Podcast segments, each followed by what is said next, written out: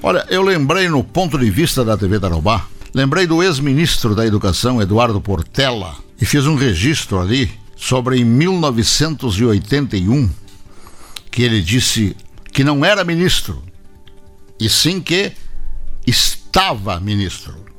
Aquela sua frase tornou-se histórica. E a citei para afirmar, embora em outros sentidos, que os atuais e chamados ministros do STF, Supremo Tribunal Federal, pelas intromissões indevidas na área do governo federal, não eram ministros, estavam ministros. O Supremo, como certos bandos de deputados federais e de senadores, adotaram posição de prejudicar o presidente Bolsonaro. E a última molecagem que executaram foi a de praticar mais uma intervenção na área do presidente, determinando que o presidente da República nomeie reitores das universidades federais que estejam primeiro lugar nas listas tríplices. Ora, ora. Se assim tem que ser, então para que lista? Para que lista tríplice? Para que lista tríplice? Eu pergunto. Hã? Então que apenas seja apontado um nome para nomeação. De qualquer maneira, isso aí é mais uma intromissão.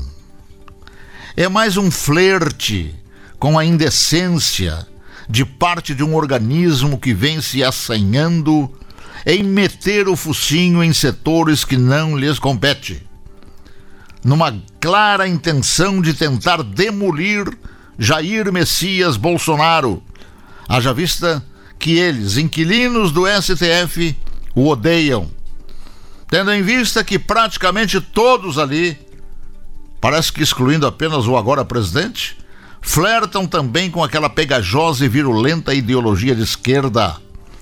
E diante desse clima de rasteiras e golpes de caneta, lembramos também da história que informa a época de Alexandre o Grande, lembram? Da, da, da, vocês devem ter estudado em, em história isso aí, lembrado da época, não, não é isso que eu quero dizer, né? Mas uh, lembram nos estudos a respeito de Alexandre o Grande que ele, ele era um menino, menino, e era alcoólatra, né? Alcoólatra e domador de cavalos praticamente indomáveis. Mas que ao ser entregue a Sócrates para ser educado, acabou transformado num rei extraordinário, histórico e admirável. E como não temos ministros nesse STF de hoje no Brasil, eles não são ministros, eles estão ministros. E não são pelas diabruras. Será que não teríamos nos dias de hoje um Sócrates contemporâneo para colocar lá dentro daquela casa, para transformar aquelas onze criaturas em ministros de verdade, hein? Seria a nossa esperança. Pois, como aquilo lá, com essa Câmara e com esse Senado que aí estão, não temos o que insistem em apelidar erroneamente de democracia. O que temos não é democracia. O que temos não passa de anarquia.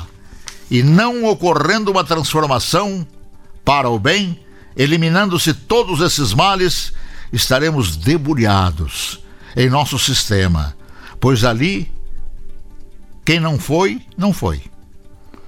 Quem não é, não é. E enfim, quem não foi e não é, nunca será. E certamente por isso é que se pode afirmar que, pelo menos por aqui, pelo Brasil, Cristo não vem mais